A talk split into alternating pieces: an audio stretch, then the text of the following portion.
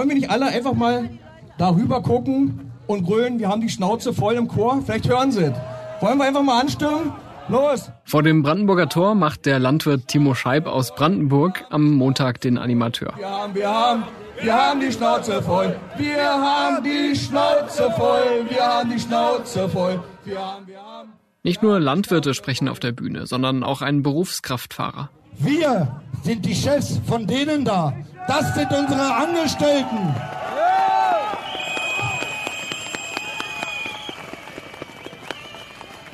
Wir stehen hier, um der Ampelpolitik zu sagen, ihr seid gekündigt. Wir sagen,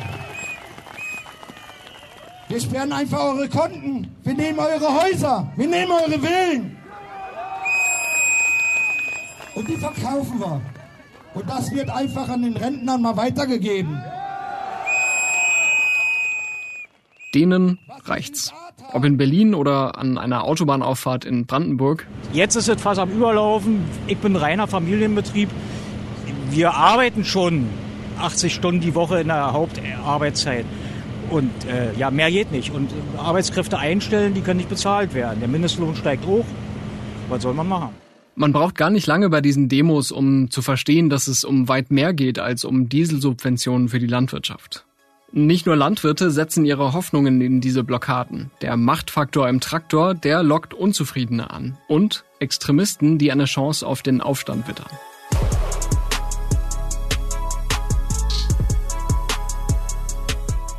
Hier ist Stimmenfang, der Politikpodcast des Spiegel. Ich bin Marius Mestermann und ich glaube, es hilft, bei diesem Konflikt zu unterscheiden. Es gibt nicht die Bauern und nicht den Bauernprotest. Was wir gerade in dieser Woche sehen, sind viele verschiedene, teils lokale und regionale Gruppen, die sich im ganzen Land an Blockaden und Demos beteiligen. Sie verfolgen aber nicht alle dieselben Interessen oder haben dieselben politischen Ansichten. Gilt ja auch für die Bundesregierung. Schließlich ist der Landwirtschaftsminister anderer Meinung als der Kanzler. Und weil mal wieder alles komplizierter ist als auf den ersten Blick, schauen wir jetzt mal genauer hin. Mit einem, der vom Hof ins Hauptstadtbüro kam.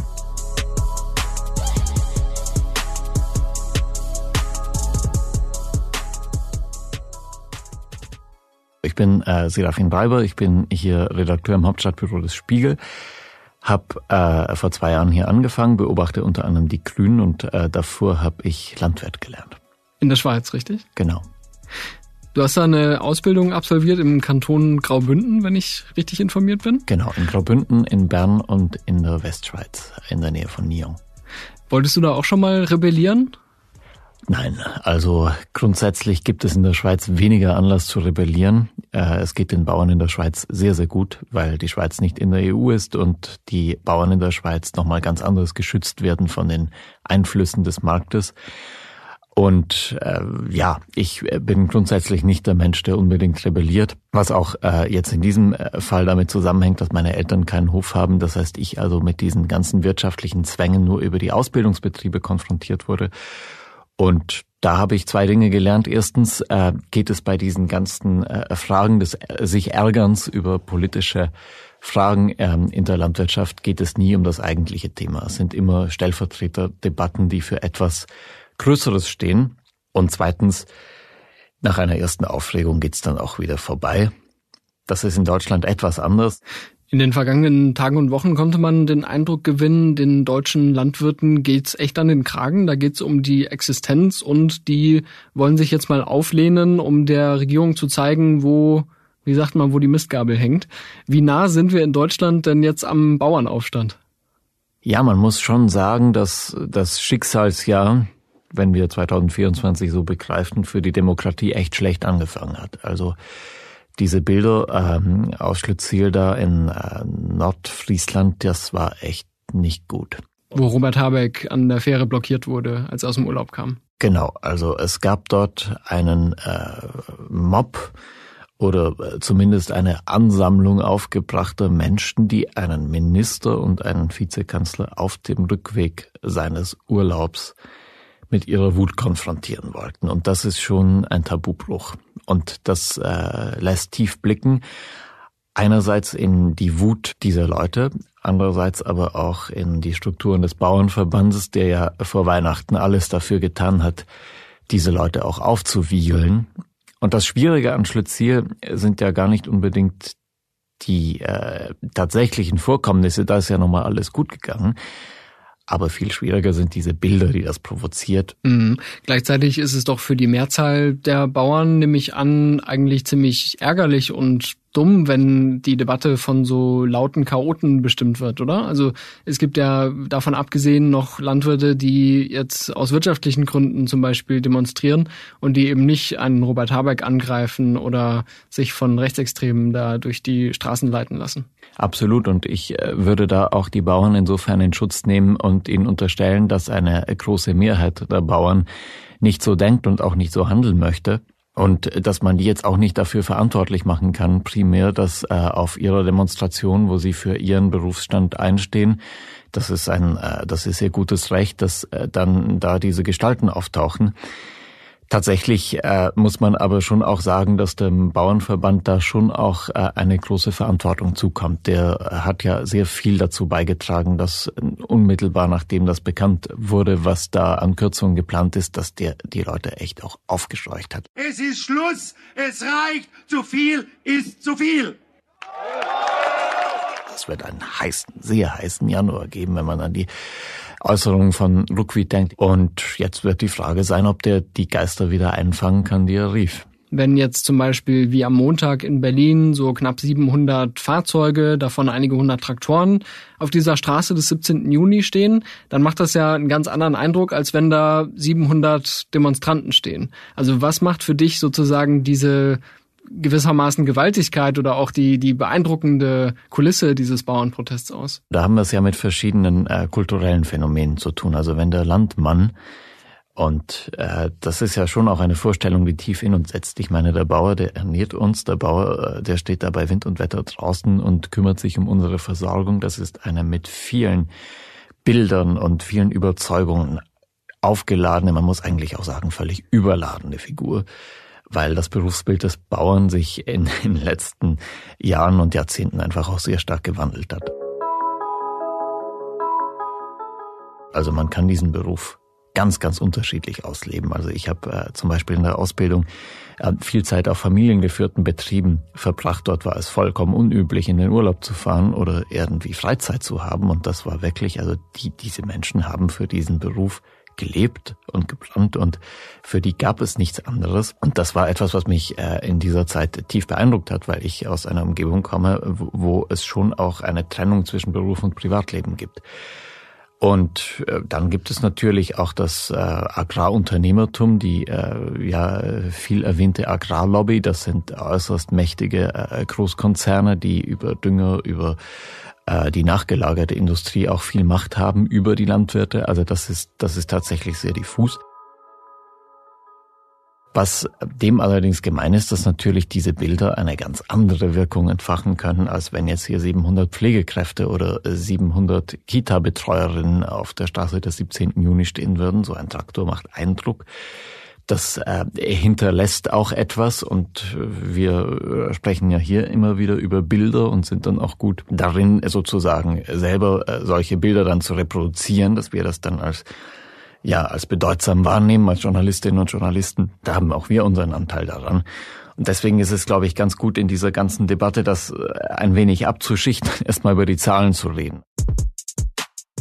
Erste Zahl. In Deutschland gibt es noch rund eine Viertelmillion landwirtschaftliche Betriebe. Vor 25 Jahren gab es noch etwa doppelt so viele. Dafür gibt es mehr Großbetriebe. Die Produktion konzentriert sich also stärker. Es gibt Milchbauern, Viehzüchter, Gemüsebauern, Getreidebauern und so weiter. Die arbeiten zum Teil sehr unterschiedlich. Trotzdem ist seit Mitte Dezember oft von den Bauern die Rede, die gegen die Kürzung der Agrarsubvention protestieren. Das Trio aus Kanzler Olaf Scholz, Vizekanzler Robert Habeck und Finanzminister Christian Lindner, das hatte unter sich ausgemacht, wie man dieses Milliardenloch im Haushalt schließen will. Dabei fiel die Wahl unter anderem auf knapp eine Milliarde Euro Steuervorteile, die die Bauern vom Staat erhalten. Einmal bei der Befreiung von der Kfz-Steuer für land- und forstwirtschaftliche Maschinen und dann noch durch eine Steuerrückerstattung beim Diesel für genau diese Maschinen. Das sind etwa zehn Prozent der Kürzungen, die gemacht werden mussten. Allerdings haben die äh, Landwirtinnen und Landwirte nur 1,4 Prozent am Bundeshaushalt. Das heißt, die Landwirte sind überdurchschnittlich betroffen. War das unfair? Das ist insofern nicht ganz von der Hand zu weisen, weil sie natürlich überdurchschnittlich betroffen sind. Andererseits muss man auch sagen, werden sie auch in Zukunft viele neue Subventionen bekommen. Also man wird sie beim Umbau ihrer Stelle unterstützen. Sie bekommen über die ähm, EU-Agrarsubventionen, ähm, über die sogenannten Eco-Schemes bekommen sie auch viel Geld. Also die Landwirtschaft ist eine ohnehin hochsubventionierte Branche in Deutschland. Ein durchschnittlicher Betrieb äh, hängt ungefähr zu 40 Prozent am äh, staatlichen Geldhahn. Und das ist schon, äh, das muss man sich schon vor Augen führen. Also das ist nicht ein Gewerbe wie jedes andere. Der Agrardiesel, von dem wir gerade so viel reden, der wird in Deutschland zum Beispiel schon seit 1951 mit einer Steuerbegünstigung bedacht. Da kann man schon verstehen, dass so eine überraschende Streichung von jetzt auf gleich für einigen Ärger sorgt hört sich das nach viel an. Ja, äh, knapp eine Milliarde für den einzelnen Betrieb bedeutet das tatsächlich nicht besonders viel. Also da hat äh, das Land Niedersachsen mal ausgerechnet, also ein durchschnittlicher landwirtschaftlicher Betrieb, Haupterwerb, äh, also dass ähm, man davon leben kann, gibt im Jahr ungefähr 21.000 Euro für Diesel und Schmierstoffe aus. Und ähm, abzüglich dieser Steuerbegünstigung von 21 Cent pro Liter sind das etwa 3.500 Euro, die da wegfallen. Und dann kommen ähm, noch ähm, ja, in der Größenordnung 4.000, 5.000 Euro dazu für die Kfz-Steuer, also ein Tausender pro Trecker. Und dann ist man so bei 10.000 Euro. Das ist jetzt auf das Betriebsergebnis gesehen nicht besonders viel, weil wir uns auf der anderen Seite vor Augen führen müssen, dass ein durchschnittlicher Bauernbetrieb in Deutschland im äh, vergangenen Jahr 115.000 Euro Gewinn gemacht hat. Das ist eine Steigerung von 45 Prozent, bedingt durch die hohen Lebensmittelpreise. Das heißt, das ist alles verschmerzbar.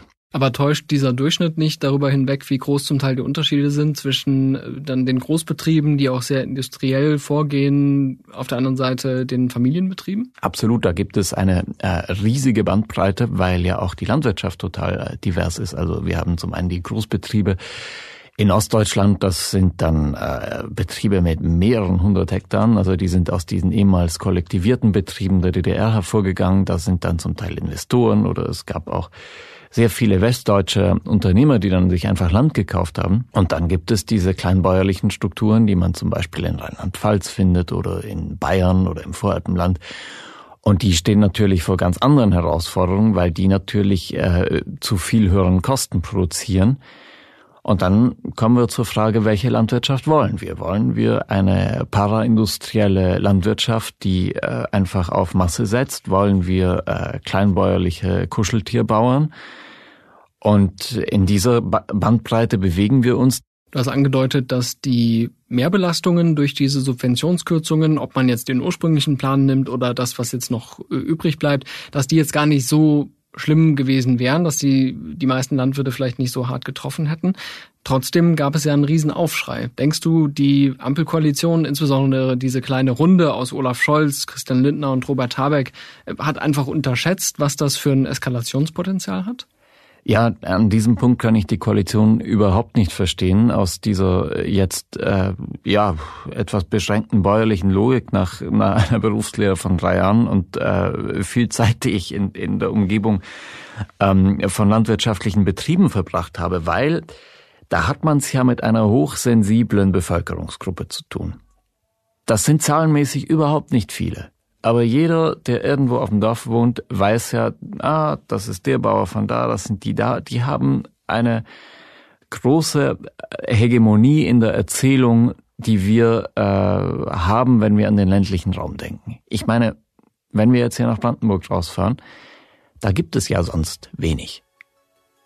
Dort ist der Anteil der Menschen, die in der Landwirtschaft, also im sogenannten ersten Sektor arbeiten, ist proportional hoch. Also auch die Identifikation. Montagvormittag vor dem Brandenburger Tor in Berlin laufen wir zwischen den großen Traktoren durch. Es stehen aber auch viele Lieferfahrzeuge da oder Autos von Handwerksbetrieben. Das Medieninteresse ist riesig, überall laufen Kameraleute rum. Einige wollen nicht noch ein Interview geben oder haben gar keine Lust auf die Presse. Dann sehe ich aber einen Traktor mit einem interessanten Plakat vorne dran. König oder Kanzler, alle brauchen uns Bauern. Das bezieht sich natürlich darauf, dass schon in früheren Zeiten Bauernproteste immer eine gewisse Macht hatten Bin mal gespannt, ob der Fahrer hier vielleicht was sagen möchte. Oben auf dem Traktor sitzen zwei junge Männer. Der eine 18 Jahre alt, der andere 20. Sie sind Brüder. Moin, Mestermann vom Spiegel. Hätten Sie Lust, mir zwei, drei kurze Fragen zu beantworten? Ja, gern. Darf ich auch mal hier hoch auf die Treppe? So, das ist ganz schön hoch hier. Äh, dürfte ich ja mal fragen, wo Sie herkommen, Sie beide? Aus Märkisch Oderland. Wo ist das? Äh, Osten, Osten Brandenburg. Und warum sind Sie heute früh hier? Um gegen die äh, Regierung zu demonstrieren, die uns Bauern niedermachen will. So sehen wir das. Niedermachen, inwiefern denn? Wir, wir können mit den Subventionen, die jetzt noch auftauchen, können wir nicht weiter überleben. Das ist so, wir haben jetzt schon an der, sind jetzt schon an der Grenze mit, unserem, mit unserer Kapazität und, äh, und wenn es jetzt noch weiter steigt, dann kommen wir nicht mehr klar, dann muss unser Betrieb zumachen. Warum ist die Situation denn bei Ihnen generell so angespannt? Na, wir haben die Kosten an sich steigen ja. Die, die Bürger wollen, also nicht mal die Bürger, aber keiner will richtig ausgeben. Und wenn du nicht wirklich kaufst, also dieses Bio, klar, alle wollen Bio, aber für Bio will auch keiner zahlen. Und wenn die für nicht mal für die konventionelle Landwirtschaft bezahlt wird, dann wird für Bier erst recht nicht gezahlt. Und da haben Sie sich dann entschlossen, heute herzukommen. Wie lange wollen Sie hier ausharren?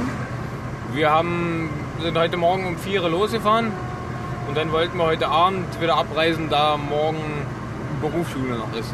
Okay. Jetzt war das Ziel oder die Hoffnung von manchen, die sich hier beteiligen, auch das ganze Land lahmzulegen und einen riesen Druck aufzubauen. Wünschen Sie sich das auch, dass wirklich eine Blockade stattfindet oder geht es Ihnen hier vor allem mal um ein Zeichen heute? Ein, nicht mal eine große Blockade, weil die Bürger an sich können ja nicht viel für, sondern muss ein Zeichen gesetzt werden. Und wenn die Landwirte nicht anfängt, merkt man, es fängt keiner an. Und Was würden Sie sich denn generell wünschen in der Landwirtschaftspolitik? Also was müsste sich da ändern, damit es auch irgendwie von der Zukunftsperspektive her besser ist? ich würde sagen, ganz einfach, kurz und knapp, faire Preise für die Landwirtschaft. Zurück in die Kälte zwischen den Treckern. Auf einem anderen Plakat steht da, wer's Land verkauft und Bauern fängt, ist es wert, dass er am Galgen hängt.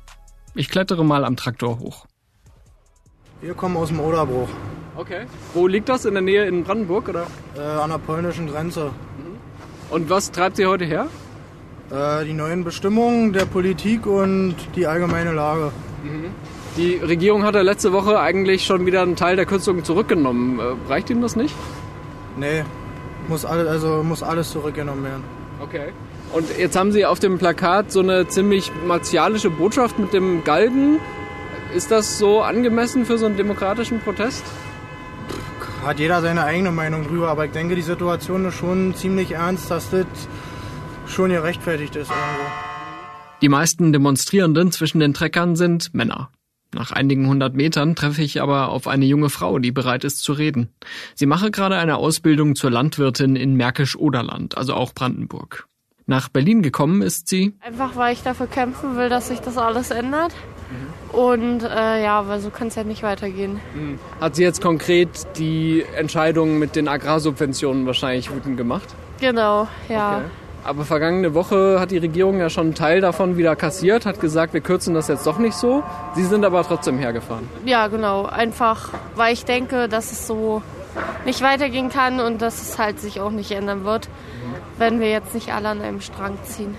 Alle meint nicht nur alle Bauern, sondern insgesamt? Ja, insgesamt. Also auch alle Handwerkskammern und sonstiges. Ja. Wenn jetzt die Regierung sagen würde, wir machen das mit den Kürzungen gar nicht, also Subventionen bleiben wie sie sind, wären Sie dann zufrieden? Nee, überhaupt nicht. Weil das ist ja auch unsere Zukunft und die Mitmenschen sollte es ja auch interessieren. Was müsste sich denn darüber hinaus noch ändern aus Ihrer Sicht? Einfach alles generell.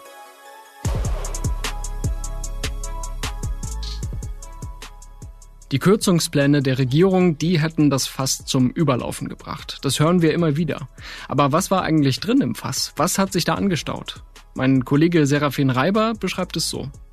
Wie in vielen deutschen Politikbereichen ist es einfach eine Frage mangelnder Konsistenz. Das kann man im Verkehr äh, beobachten, bei der Bahn, ähm, um die ich mich ja auch kümmere. Also das, äh, das ist eine Konstante, die, die fehlende Konsistenz. Und da muss man schon sagen, dass die Bauern da äh, einen Punkt haben. Also man sagt ihnen zum einen, sie sollen für den Weltmarkt produzieren zu Preisen, die auf dem Weltmarkt festgelegt werden. Das heißt, wenn ich jetzt mit meinen Milchkühen Milch produziere, habe ich in der Regel keinen äh, feststehenden Abnahmevertrag. Also mir wird nicht garantiert, ich kann diese und diese Menge liefern zu diesem und diesem Preis. Das schwankt äh, ständig.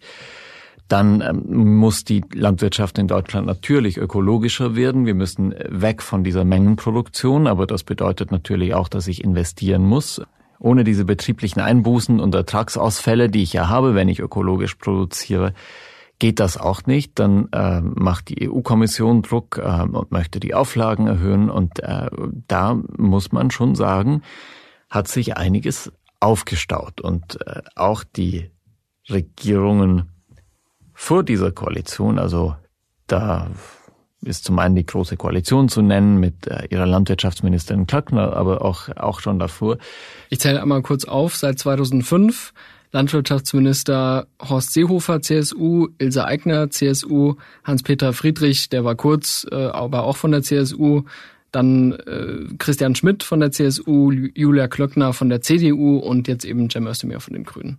Genau. Äh, und da sieht man an dieser Aufzählung, es war jetzt ja nicht so, dass das Landwirtschaftsministerium ein urgrünes Ministerium gewesen wäre. Also die Probleme, die gibt es schon länger und es ist sicher auch ein Versäumnis von Julia Klöckner gewesen, dass sie beispielsweise sämtliche Bemühungen irgendwie programmatisch aus diesem ewigen Kreislauf von Abhängigkeiten rauszukommen, nicht angepackt hat. Es gab ja dann Vorschläge von der Zukunftskommission Landwirtschaft zum Beispiel oder von der sogenannten Borchert-Kommission, also einer ähm, wissenschaftlich besetzten Kommission, die sich überlegt haben, was haben wir, wer sind wir, wohin wollen wir gehen? Und es ist natürlich auch Özdemir jetzt anzulasten, dass er diese Reformen auch nicht weiter intensiviert hat. Du hast ja schon angedeutet, diese agrarpolitischen Auseinandersetzungen, die spielen auch zu einem großen Teil auf der europäischen Ebene in Brüssel. Brüssel deswegen auch für einige Landwirte ein äh, Feindbild. Äh, gleichzeitig kommen ja aus Brüssel äh, sehr viele Gelder auch für die Landwirtschaft. Ne? Ich habe mal nachgeschaut. Aus dem europäischen Haushalt fließt jeder dritte Euro in die Landwirtschaft. Bis 2027 sind das 387 Milliarden Euro, davon 6 Milliarden Euro nach Deutschland. Warum sind die überhaupt nötig oder warum werden die überhaupt ausgezahlt? Weil die äh, deutsche Landwirtschaft nicht kostendeckend produzieren kann und man das auch nicht möchte, weil das halt bedeuten würde, dass wir dann Zustände hätten wie in den USA, dass halt einfach ja, äh, Monokulturen entstehen und dass wir dann wirklich die Landwirtschaft bis ins Letzte durchindustrialisieren. Und wir wollen ja an diesen Familienbetrieben festhalten. Das äh, ist eine gesellschaftliche Errungenschaft, die wir für gut befinden. Und wir akzeptieren, dass ähm, die Bauern da nicht zu Marktkonditionen ähm, kostendeckend arbeiten können. Und deswegen müssen sie unterstützt werden vom Staat. Die großen Subventionen, die werden nach wie vor in erster Linie nach Fläche verteilt. Das heißt, wer mehr hat, bekommt auch mehr. Dazu kommen spezielle Förderungen für kleine Betriebe und für besonders ökologische Landwirtschaft. Wer sich da einen Überblick verschaffen möchte, findet einen Link in den Show Notes. Wir haben uns darauf geeinigt, dass wir diese Familienbetriebe haben wollen. Wir haben uns darauf geeinigt, dass ähm, EU-weit es keine Zölle mehr gibt für Agrarprodukte. Also das heißt, dass äh, ich jetzt auch als Käserei in Deutschland Milch aus Spanien verarbeiten kann, wenn ich das möchte. Und da sind natürlich die Bedingungen sehr unterschiedlich. Also ein Landwirt in Italien produziert zu anderen Bedingungen als ein Landwirt hier in Deutschland. Und um das abzufedern, muss der Staat natürlich dann Geld bezahlen und diese Flächenprämien ähm, und diese Eco-Schemes, die richten sich dann ähm, an alle Betriebe. Und äh, ja, die bekommen zum Beispiel auch die, die jetzt nicht ähm, im Haupterwerb in der Landwirtschaft tätig sind, sondern zum Beispiel äh, der jetzt jüngst verstorbene Vielmann, Gründer, der hatte auch einen Bauernhof und hat auch Landwirtschaft betrieben. Und wenn ich jetzt als Spiegelredakteur Lust hätte, meinen kleinen Bauernhof irgendwo in, in Brandenburg zu eröffnen, dann bekäme ich auch diese Subvention. Hast du aber keine Lust? Ja, ich kann mir das schon vorstellen. Im Moment habe ich zu viel zu tun. Aber da liegt genau das Problem. Äh, also es, äh, es gibt äh, diese Lücke zwischen ähm, den Erwartungen an die Landwirtschaft und den Realitäten des Marktes. Das hat sich jetzt in den äh, vergangenen Monaten und im vergangenen Jahr auch geändert, weil die Marktrealität eine ganz andere geworden ist durch plötzliche ähm, Lieferengpässe bei äh, Agrarrohstoffen. Ist der Bedarf äh, sehr schnell angestiegen. Das ganze russische Getreide ist weggebrochen, aber das kann sich auch sehr, sehr schnell ändern und entsprechend ähm, gibt es da doch auch dann äh, größere Bedrohungen für Landwirte. Zum Beispiel kann man in Polen beobachten. In Polen war ja die Solidarität mit der Ukraine sehr, sehr groß. Und äh, ist das auch lange geblieben, bis dann irgendwie klar wurde, dass äh, dann das ukrainische Getreide natürlich auch eine Gefahr darstellen könnte für das ähm, äh, für die polnische Binnenproduktion. Und das da gibt es sehr schnell Reibungen. Und die EU-Agrarpolitik kann die natürlich nicht alle abfangen. Das ist dann auch eine Aufgabe einer nationalen Agrarpolitik und die ähm, agierte bisweilen in Deutschland ziemlich planlos.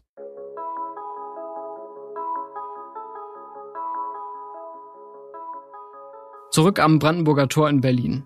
Auf der Bühne steht Reinhard Jung, selbst Landwirt im Nebenerwerb in Brandenburg. Er spricht für die sogenannten freien Bauern, die zu dieser Demo aufgerufen haben. In den vergangenen Jahren haben sich mehr und mehr solcher kleiner Verbände, Vereine und Unternehmen gegründet. Auch zur Abgrenzung vom Deutschen Bauernverband, der so klingt und gerne auch so auftritt, als spreche er für alle. Die freien Bauern hingegen sind eine kleine Interessenvertretung nur für bäuerliche Familienbetriebe und, wie es auf der Website heißt, eine Stimme gegen Wachstumswahn und Ökoterror. Der Forderungskatalog des Redners klingt so. Schluss mit Green Deal und Farm to Fork, Rücknahme aller Auflagen, Düngung, Pflanzenschutz und Tierhaltung seit 17, Aufkündigung der Freihandelsabkommen, Zerschlagung der Monopole, Verbot Gentechnik und Laborfleisch, feuerfrei auf Wölfe. Wir freien Bauern stehen für ein grundsätzliches Umsteuern in der Agrarpolitik.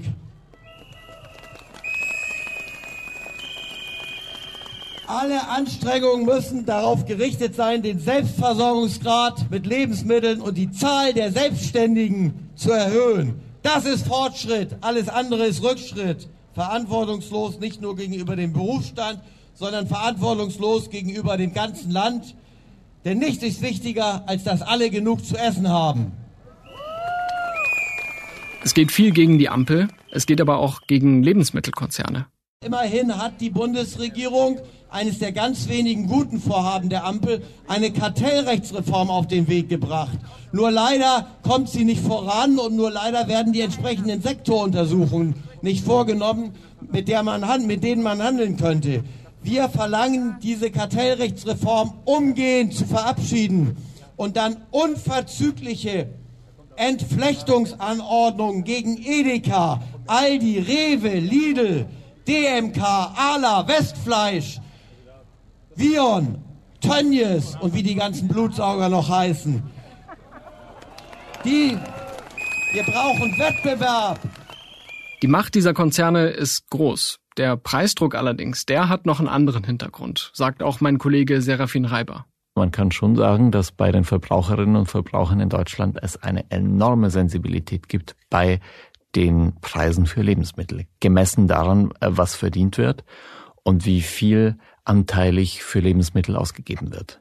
Und welche Rolle spielt demnach äh, gerade so für das Wohl und Wehe der Landwirte dann die ganze Struktur der Handelskonzerne, der Discounter und so weiter?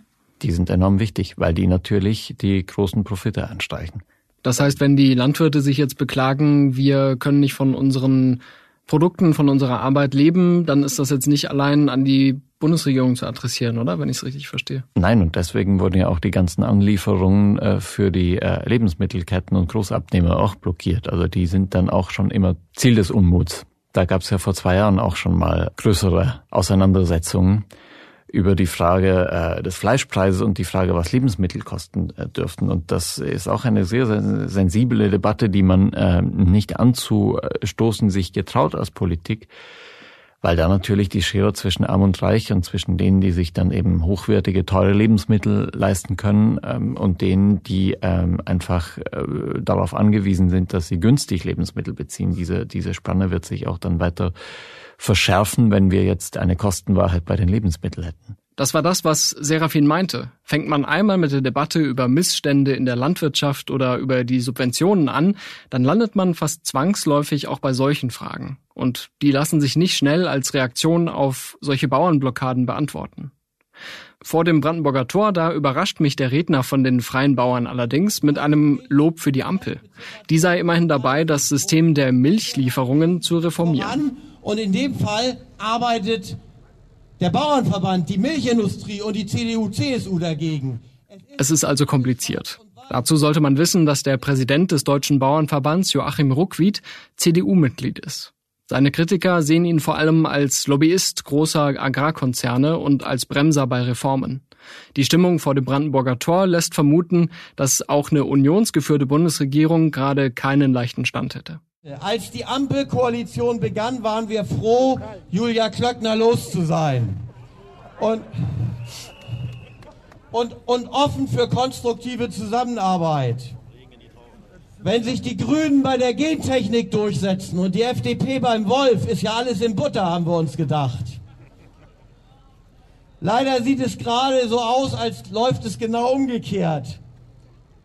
Und da kommen wir wieder dazu, dass Agrarpolitik eben nicht schwarz und weiß ist.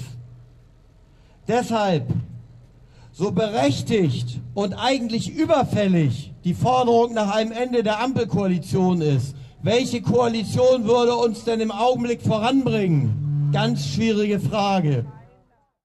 Das klingt recht differenziert, aber für mehr Stimmung vor der Bühne sorgt schon das Gepolter. Bereits in der Ankündigung dieser Einsparungen steckt alles drin an dumm, dreisten Täuschungsmanöver, verlogener Klientelpolitik und Arroganz der Macht. Wir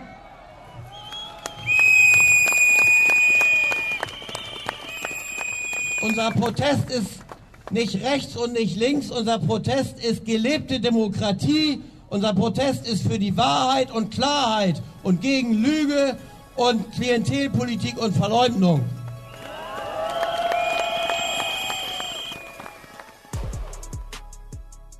Ja, klassische Die da oben Rhetorik, die schon an Populismus grenzt. Und so sind die Proteste anschlussfähig für alle möglichen Gründe, wütend zu sein. Auf die Politiker, die Regierung, vielleicht sogar das System.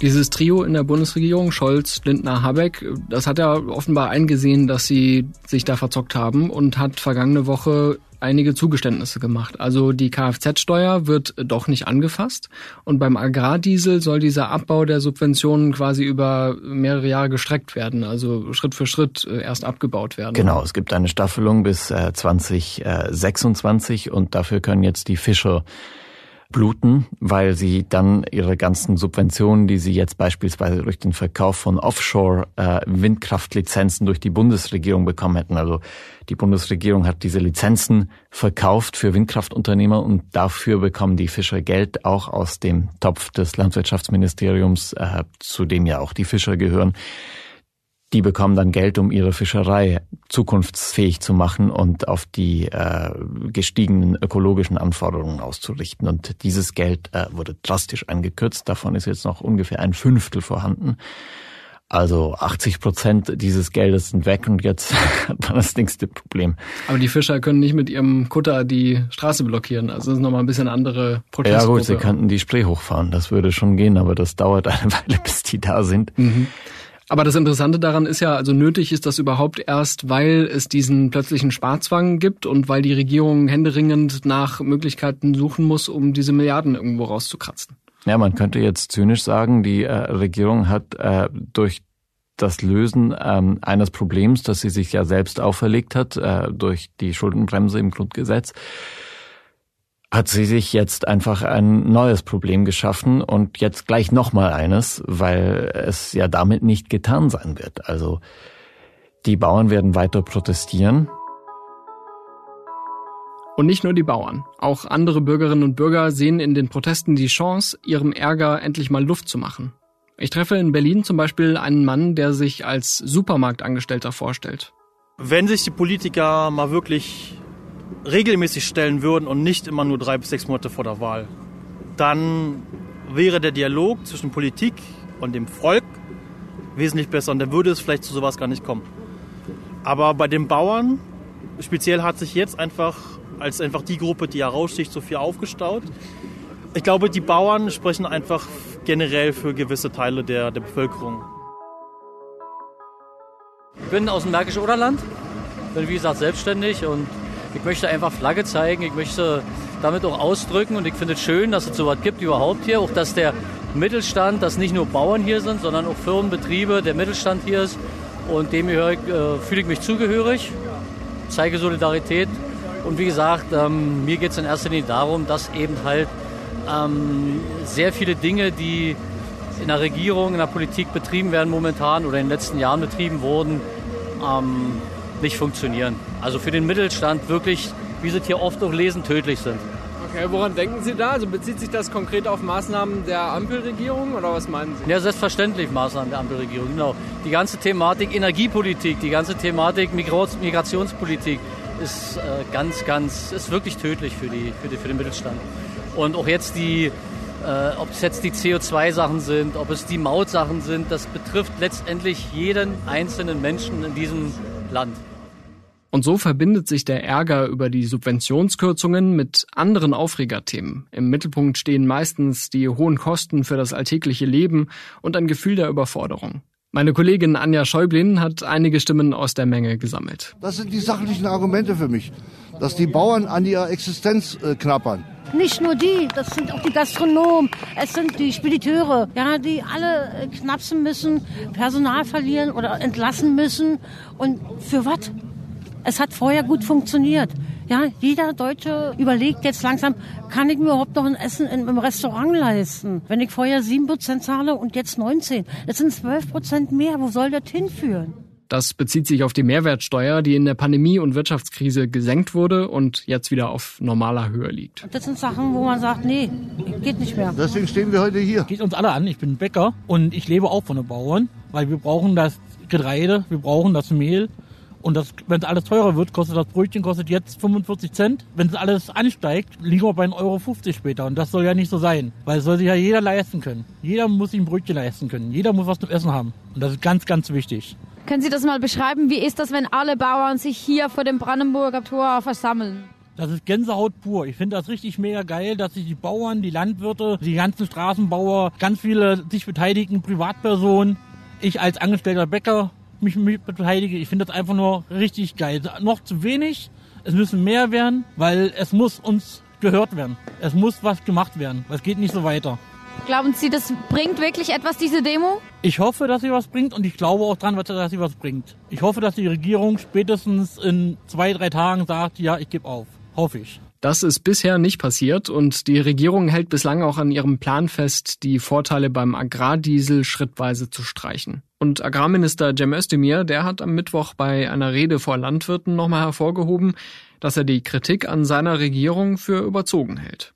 Ich bin jetzt zwei Jahre Landwirtschaftsminister. Also ich bin verantwortlich dafür, dass die Zahl der Schweinehalter von 2010 bis 2020 sich nahezu halbiert hat. Ich bin verantwortlich dafür, dass das Wachse oder Weiche gemacht wurde. Ich bin verantwortlich dafür, dass eine Politik gemacht wurde, die hieß, billig für den Export und nicht Qualität. Ich bin verantwortlich dafür, dass vier große sich den Lebensmitteleinzelhandel im Wesentlichen unter sich aufgeteilt haben. Waren das alles Grüne? War das alles ich? Also etwas mehr Fairness. Das haben wir schon gemeinsam eingebrockt. Also ist meine Bitte auch, das gemeinsam die Suppe wieder auszulöffeln. Und ich freue mich über jeden, der das ehrlich zugibt und sagt, also es ist jetzt nicht so, dass ich nur immer regiert habe, sondern lassen Sie uns das gemeinsam anpacken. Nur so werden wir erfolgreich sein. So viel zum Streit in der Sache. Allerdings kann man kaum über diese Proteste sprechen, ohne auch zu beleuchten, wer da mitmischt und die Blockaden zum Teil vereinnahmen will. Die Macht der Traktoren ist auch für Extremisten verlockend, die sich einen echten Aufstand wünschen und das ganze Land lahmlegen wollen. Viele Bauernverbände und Organisationen haben sich von Rechtsradikalen distanziert, aber reicht das? Das Beispiel Berlin zeigt, wie schwierig die Antwort ist.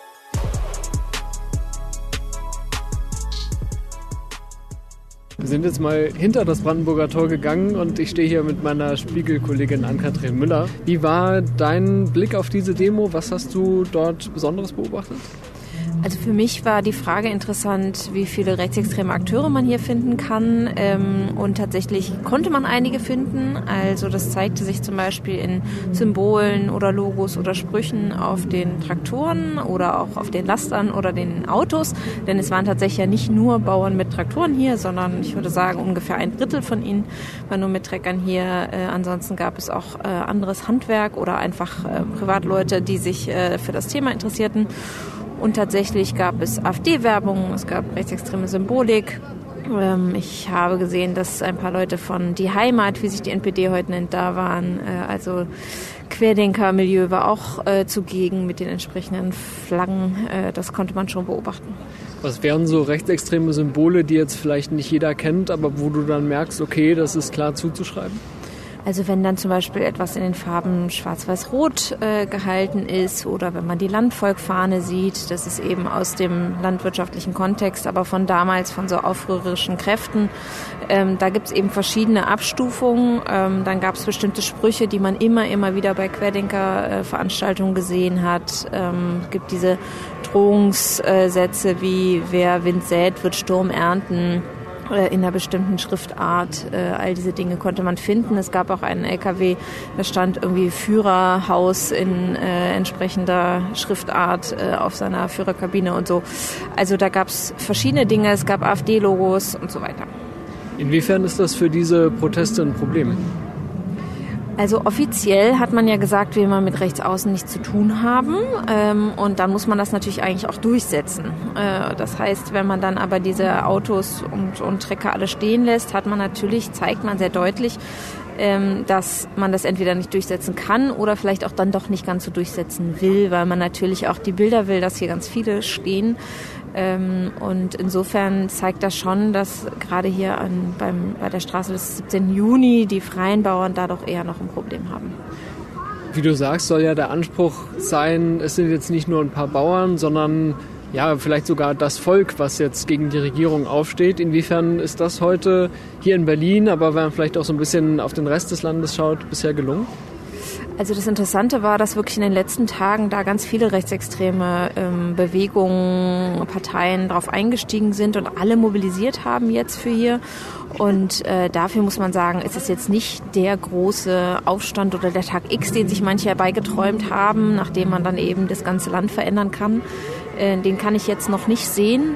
Ich habe auch vielen Transparenten und auch in Gesprächen gemerkt, es geht natürlich gegen die Ampelregierung und äh, einige wünschen sich, dass diese Regierung eben verschwindet.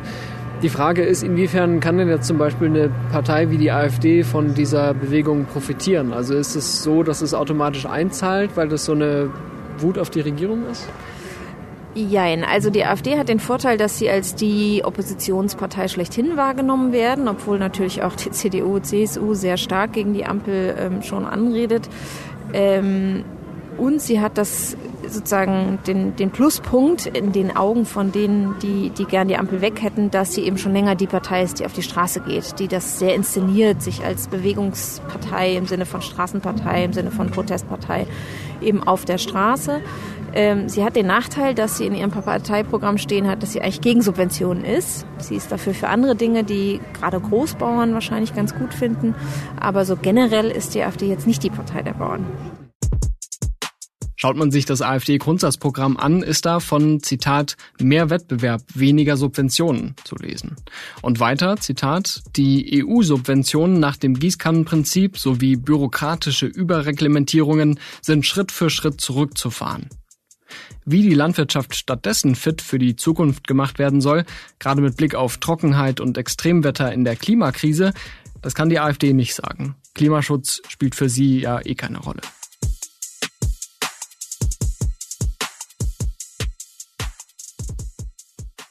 Ich glaube, wir tun gut daran, das ernst zu nehmen, was äh, da gerade abgeht. Und es ist ja auch eine riesige Chance, weil jetzt reden wir mal wieder über Landwirtschaft und könnten jetzt äh, die Chance ergreifen und eine große Debatte darüber anstoßen, welche Landwirtschaft wollen wir überhaupt. Das ist die zentrale und gleichzeitig unangenehmste Frage, denn da treffen die finanziellen Sorgen der Landwirte auf die Klimakrise. Als Landwirt bist du zeitgleich Täter und Opfer von Klimaveränderung, von der Klimakrise, vom Klimawandel, von all diesen Extremwetterereignissen. Also du bist wirklich als erster betroffen und das äh, aus nächster Nähe mitzuerleben ist wirklich nicht schön. Also wenn man dann für Hunderttausende Euro Kartoffeln vernichten muss, weil man einfach nicht mehr dazu kommt, sie zu ernten, weil das Feld so durchnässt ist, dann tut das weh. Das ist ja nichts, was äh, man als Landwirt gerne macht und was einen nicht nur im Geldbeutel, sondern auch einfach sonst einfach auch schmerzt. Das ist, das ist nicht schön.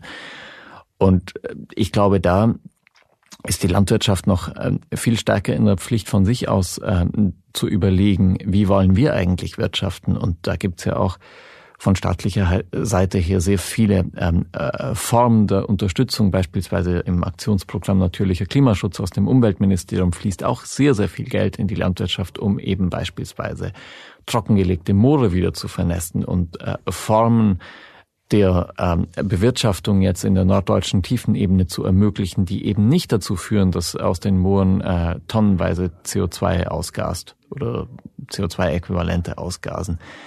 Da äh, ist einerseits äh, die Politik in der Pflicht, noch stärker die Bauern zu adressieren, weil du hast über die Landwirtschaft einen gigantischen Hebel, was beispielsweise Methanemissionen angeht. Das ist ein noch viel klimaschädlicheres Gas als CO2. Aber die Bauern können auch von sich selbst aus äh, die Initiative ergreifen. Äh, wichtig äh, ist einfach, dass man ihnen jetzt das Gefühl gibt, dass äh, die gesellschaftliche Bereitschaft dafür da ist.